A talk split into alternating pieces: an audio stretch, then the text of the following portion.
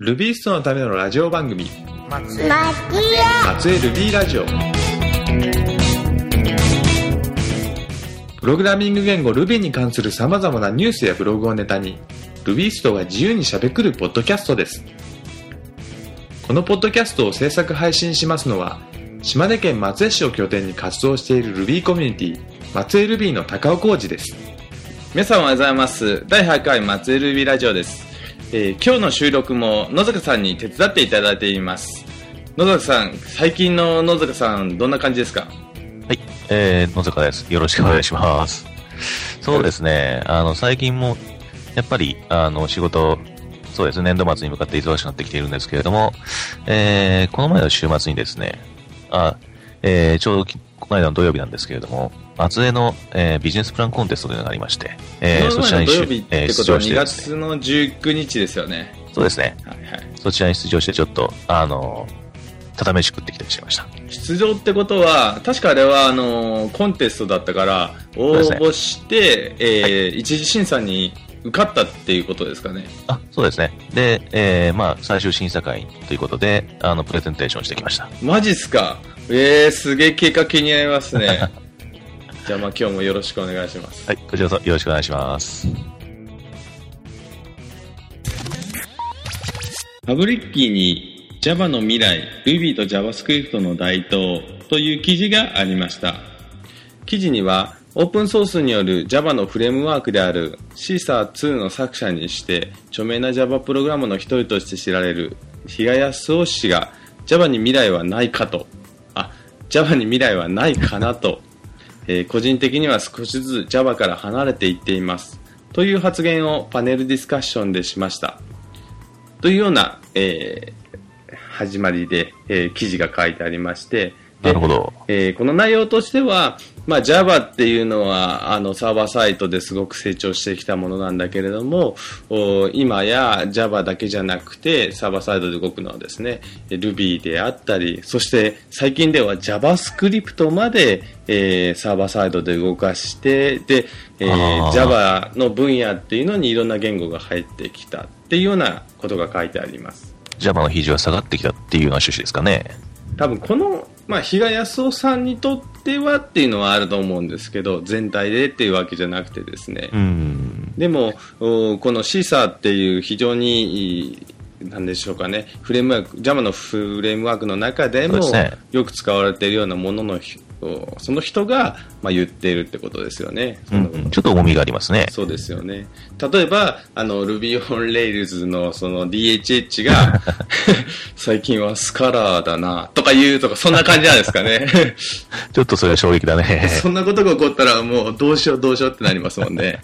確かに。はいで、記事の中であった、まあ、JavaScript っていうのもちょっと僕びっくりしたんですけど、うんえ、JavaScript ってブラウザの上で動くもんだよねって思っていて、で一、般にそういう認識ですよね。そうですよね。で、サーバーサイドってどういうこと？って思って、ちょっと見たら、Node.js っていうのが最近はあるんですね。これね、聞いたことありますよ。はい。私自身はまだ使ったことはないんですけどね。うん、よこれちょっと見てみると、うん。えーっと、Google が V8 っていう JavaScript のエンジンを作っていて、で、えー V8 っていうエンジン、つまり JavaScript 自体をを動かすためのソフトウェアですね。えーうん。これをサーバーサイドで動かして、で、えーっと、処理して、JavaScript で処理させて、で、はいはいはい。えー端そういう末側に認識なんだ。はい、値を返す。でその時の、えーその、なんていうか、えっ、と、フレームワークプラス、えー動かすためのサーバーですね。これを Node.js って言ってて、で、イベントドリブンで処理をするっていうのが大きな特徴になってるっていうところですね。えー、面白そうですね、これは。はい。で、それに関連する記事であったのが、Express on Railway というソフトウェアがあるらしくてですね、お、レールウェイですか？なんか、それっぽいですよね。いかにも何かを意識してますね。で、えーこれ自体は、その Node.js に含まれる npm っていうコマンドでですね、えーインストールできるみたいで、でインストールすると、なんと、Rails と同じようなディレクトリ構成を持った やっぱりえーものがですね、JavaScript で作れる。例えば、えーっと、えーっと、えーっと、エクスプレスなんたらってコマンド打って、レールウェイイニットとかってすると、えーおディレクトリ app スラッシュ controllers スラッシュ comments アンダーバーコントローラードット JS みたいなのができてなるほど。やっぱ拡張子は JS になるんだ。ですね。で、app スラッシュ models スラッシュ、えー、コメあ、 post .js とかですね。えこんなのができて。ですよで。で、ルーティングとかあったりとかして、で、なるほヘルパー、コントローラー、モデル、ジェネレーター、みたいなのが続くわけですね。なんと。もう JavaScript で Rails をこう作っちゃうっていうようなものですかね。はいはいこれは面白いかもしれませんね。あびっくりしましたよ。なんか、どんどんどんどんそのプログラムをこう、おなんていうか JavaScript のプログラムを作っていくっていうケースが増えていて、端末、えーうんブラウザ上でですね。で特に業務システムとかで JavaScript をバリバリでいろんなことしなきゃいけないとかあるじゃないですか。まさに私もただいま現在仕事でね、そういうことをやってますけれどもね。やってられますか？その時に、えー端末、えーブラウザだけじゃなくてサーバーサイドでも JavaScript でやっちゃいたいと いうようなことがありますかね。それは確かにできると便利だと思いますね。ただ、どうなんでしょうね。あの、サーバーサイドの JavaScript と、クライアントのブラウザ上の JavaScript の間で、例えば、あの、コンテキストの共有だとか、そういうことはできたりするんでしょうかね。あ、それは多分できなくて、あ、それはできないんだ。うん、で、コンテキストの共有っていうところで言うと、まあ、えー、JSON とかでやり取りして、よりやりやすいやつでやり取りするだけなんですけそこど、変わらないと思いますよ。なるほどね。やっぱ、そこが、やっぱり最初、あの、なんですかね、自分が今一番強く感じるネックであるんですよ。うん、うん、うん、うん。そこがシームレスになんかやり取りできるような世界が来るとね、こうしたアプリケーションがまたガラッと変わるんだろうなと思うんですけど、まあ、その最初の一歩みたいな感じにななってくれると嬉しいですね。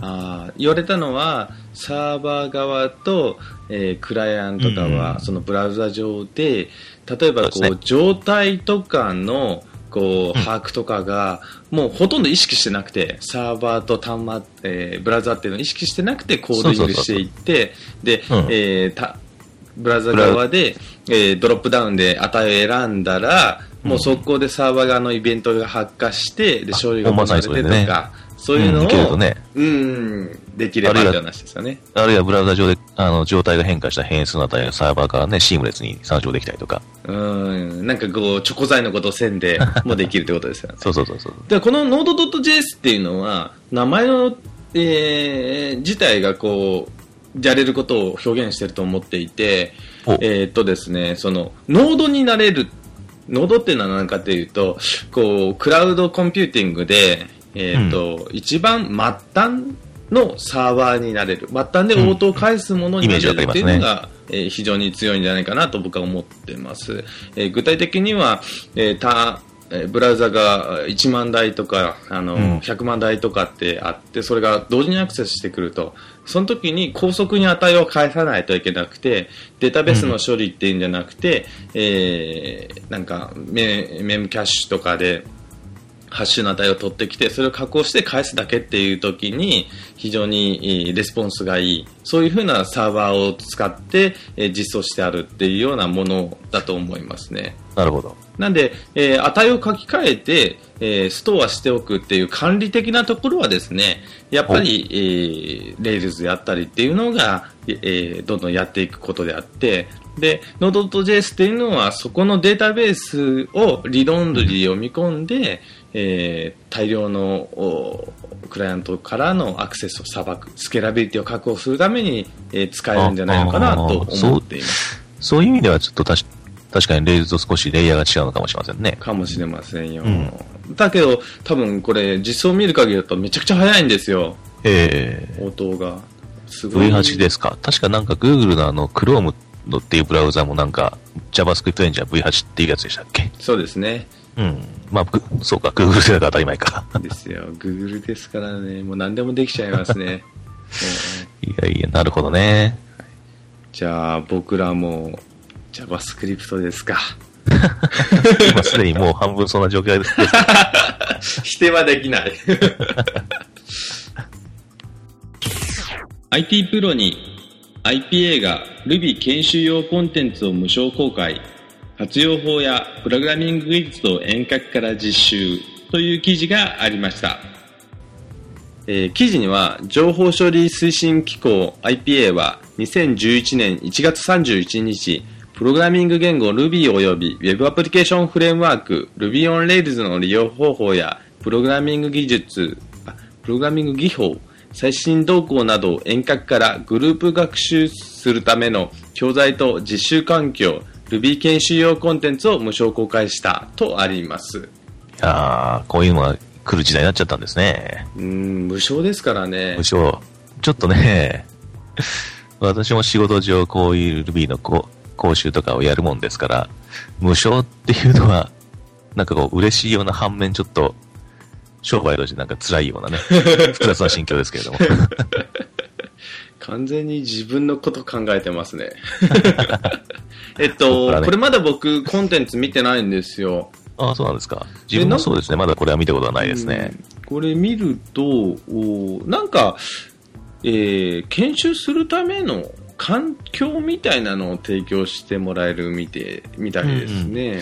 なんか、もともとあの、こういうのがあって、えーと、なん、なんだろう、ブラウザ、ブラウザベースなのかな？あれはよくわかんないですけど、こう、えー講師の人が、あの、それこそビッツカイプみたいなビデオチャットでこう話して、えー受講する人たちがその映像を見ながら、えーなんかチャットとかで、あの、なんていうんだろう、質問したりするような、そんなのの、あの、Ruby 版なのかなと思って見てたんですけど、まだ中見たいからわかんないけど、いわゆる e ラーニングですね。うん、なんかそれに近いことだと思うんですけどね、うんどうなんでしょうね。興味あるんですか、まあ、使うには OSS オープンラボの利用予約が必要となると。で、そうそうだから時間決まってて、なんか誰でもいつでもってわけじゃなさそうなんですよねうー。んなんか、同ラボのウェブページ下部に記載されたメールアドレス宛てに、予定人数や研修会場の場所と改善種別、実施予定日などを記入して申し込むことで利用できると。やっぱり、あの、従来のそういうやつの延長なのかなっていう印象ですね、これ見る限りはじゃあ、えー各家庭でちょっと Ruby を学びたいっていう人たちが使うようなものじゃなくて、どっちかというと時間を決めて遠隔地との、あの、やり取りを含んだ集合教育みたいな。うーん、会場に集まるんじゃなくて、各各自がバラバラに、それぞれの、あの、自宅なり会会社なりにいて、えー、中央の講師が喋るみたいなの感じなのかなと思ってました。で、えっと、好き勝手言ってますけどね。で、こんな記事があったと思うと、えーちょっと次の記事ですけどもお、えー山陰中央新報、えー11年の2月5日の記事に、Ruby 学習サイト使用版ネットで公開という記事があります。えーこれですね。記事にはですね、島根県が松江発のプログラミング言語 Ruby をインターネットで手軽に学習できるサイトの開発を進め、現在使用版を公開している。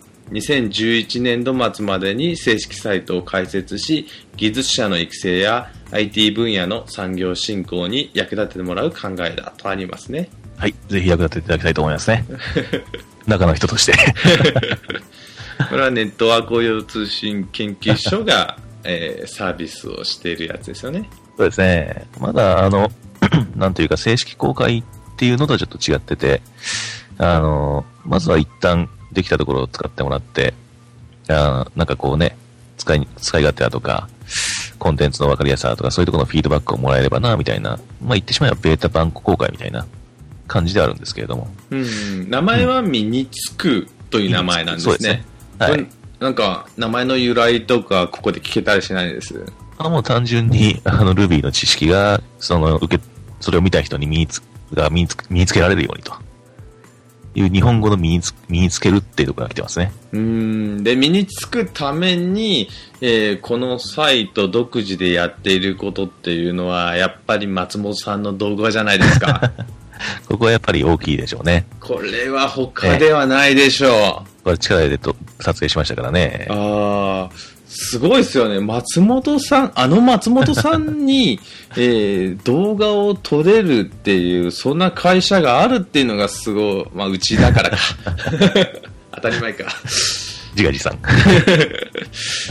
で、さっきのお IPA がやられている Ruby 研修用コンテンツと比較すると、こちらは個人でも、えー気軽に利用できるっていうところはありますかね？まあそうですね。あのやっぱり時間決め、時間決まってなんかこう放送するみたいな感じでやるんじゃなくて、あの、それを勉強したいと思う人がそのサイトにアクセスして、えー自分のペースで自分の好きなタイミングで、こう、あの、コンテンツを見て問題を解いてもらうみたいな、そういう考え方ですので、で、このサイトを使うには、えーっと、OpenID でいいんですね。あ、そうですね。OpenID さえ持っていれば、もうあとは何もいらないと。まあ、簡単に言うと、Google のアカウントを持ってる、ハテナのアカウントを持っている、Yahoo のアカウントを持っている、ミクシーのアカウントを持っているって状態であれば、もう、これ使いますよそれだけで、はい。そのアカウントを使ってログインしてもらえばいいわけです。と。別にお金を払うわけでもなく、まあそうですね。へー大丈夫なんですか？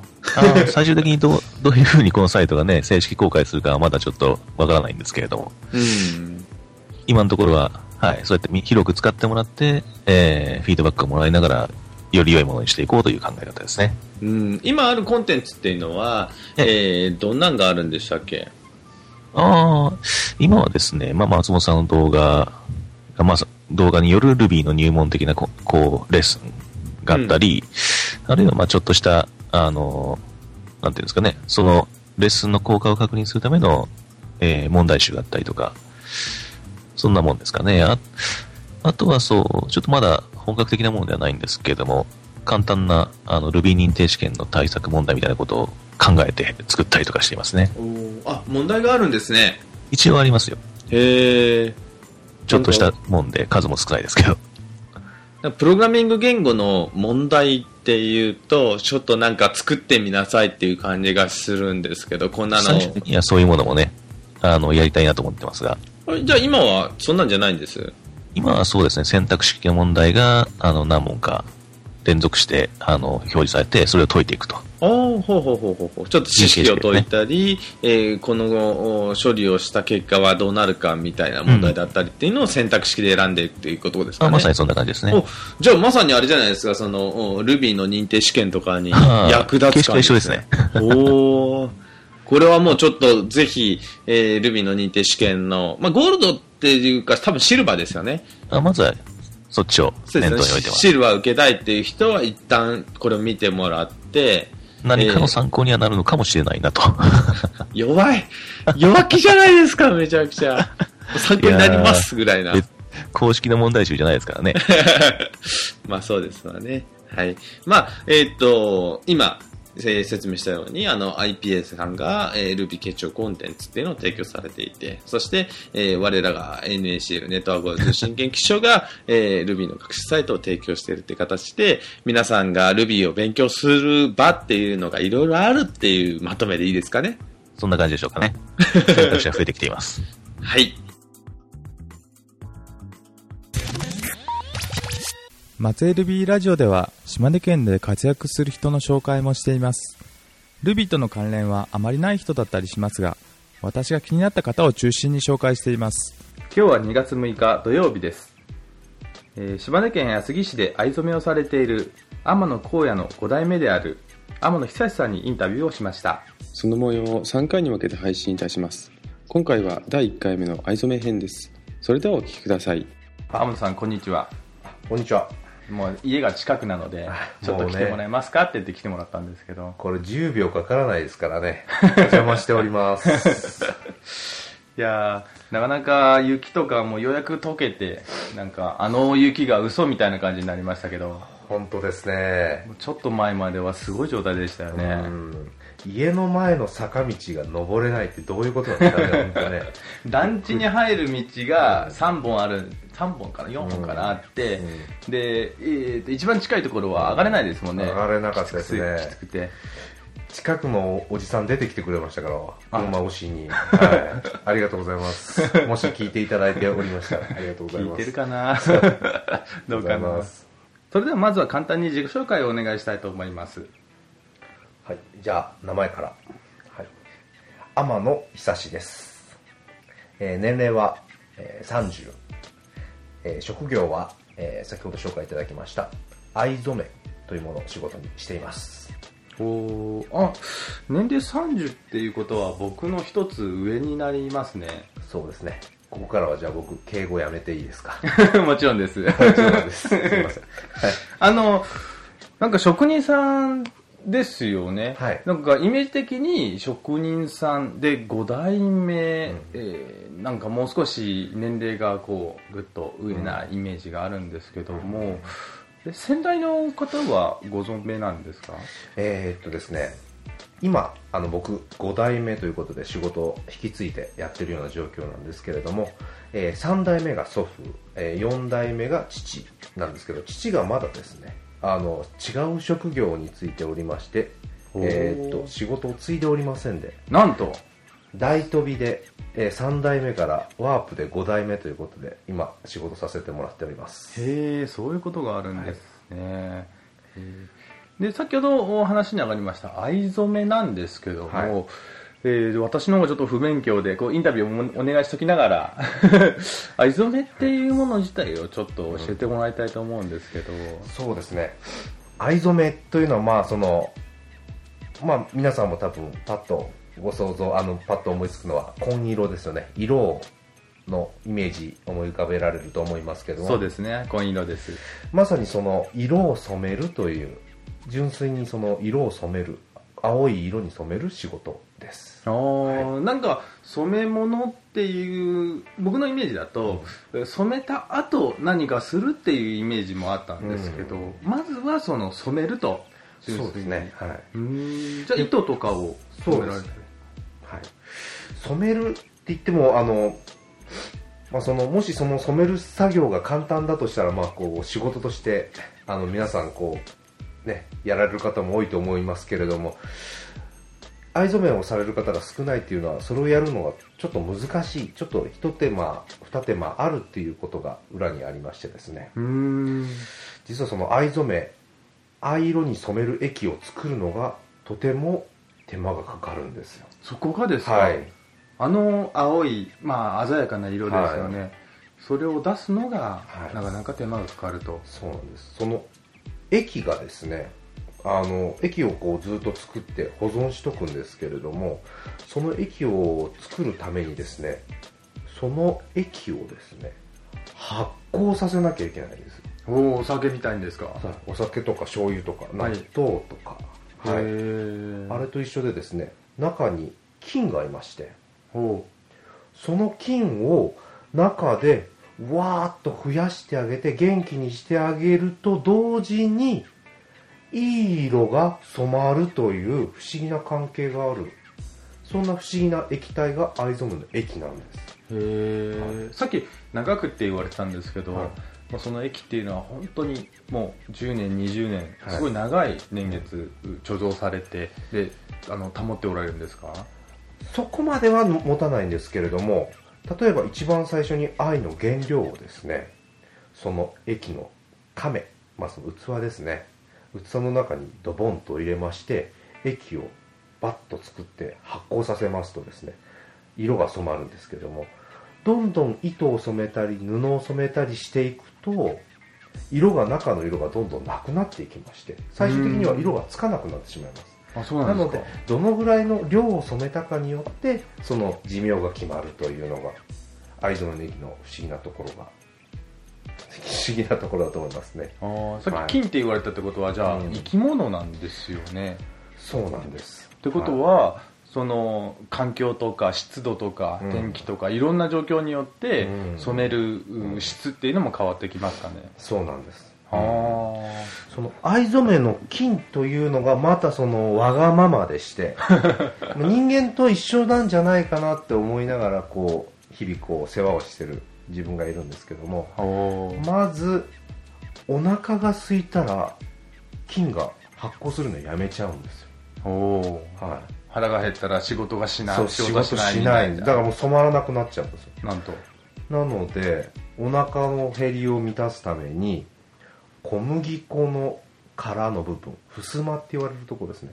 小小麦粉の殻の襖とあと小麦粉をこう練って練ってこう揚げるとですね菌が喜んですごい匂いがブワーッとし始めて今度藍の色が綺麗に染まるようになってくれるという。なんかね変なもんですよ。いや生きてますね。はそうなんです。あとは温度ですね。うん。温度も人間もそうなんですけども温度が高いと熱くて動かない。低いと寒くて動かない。ちょうどいいといろいろ活動しするようになる。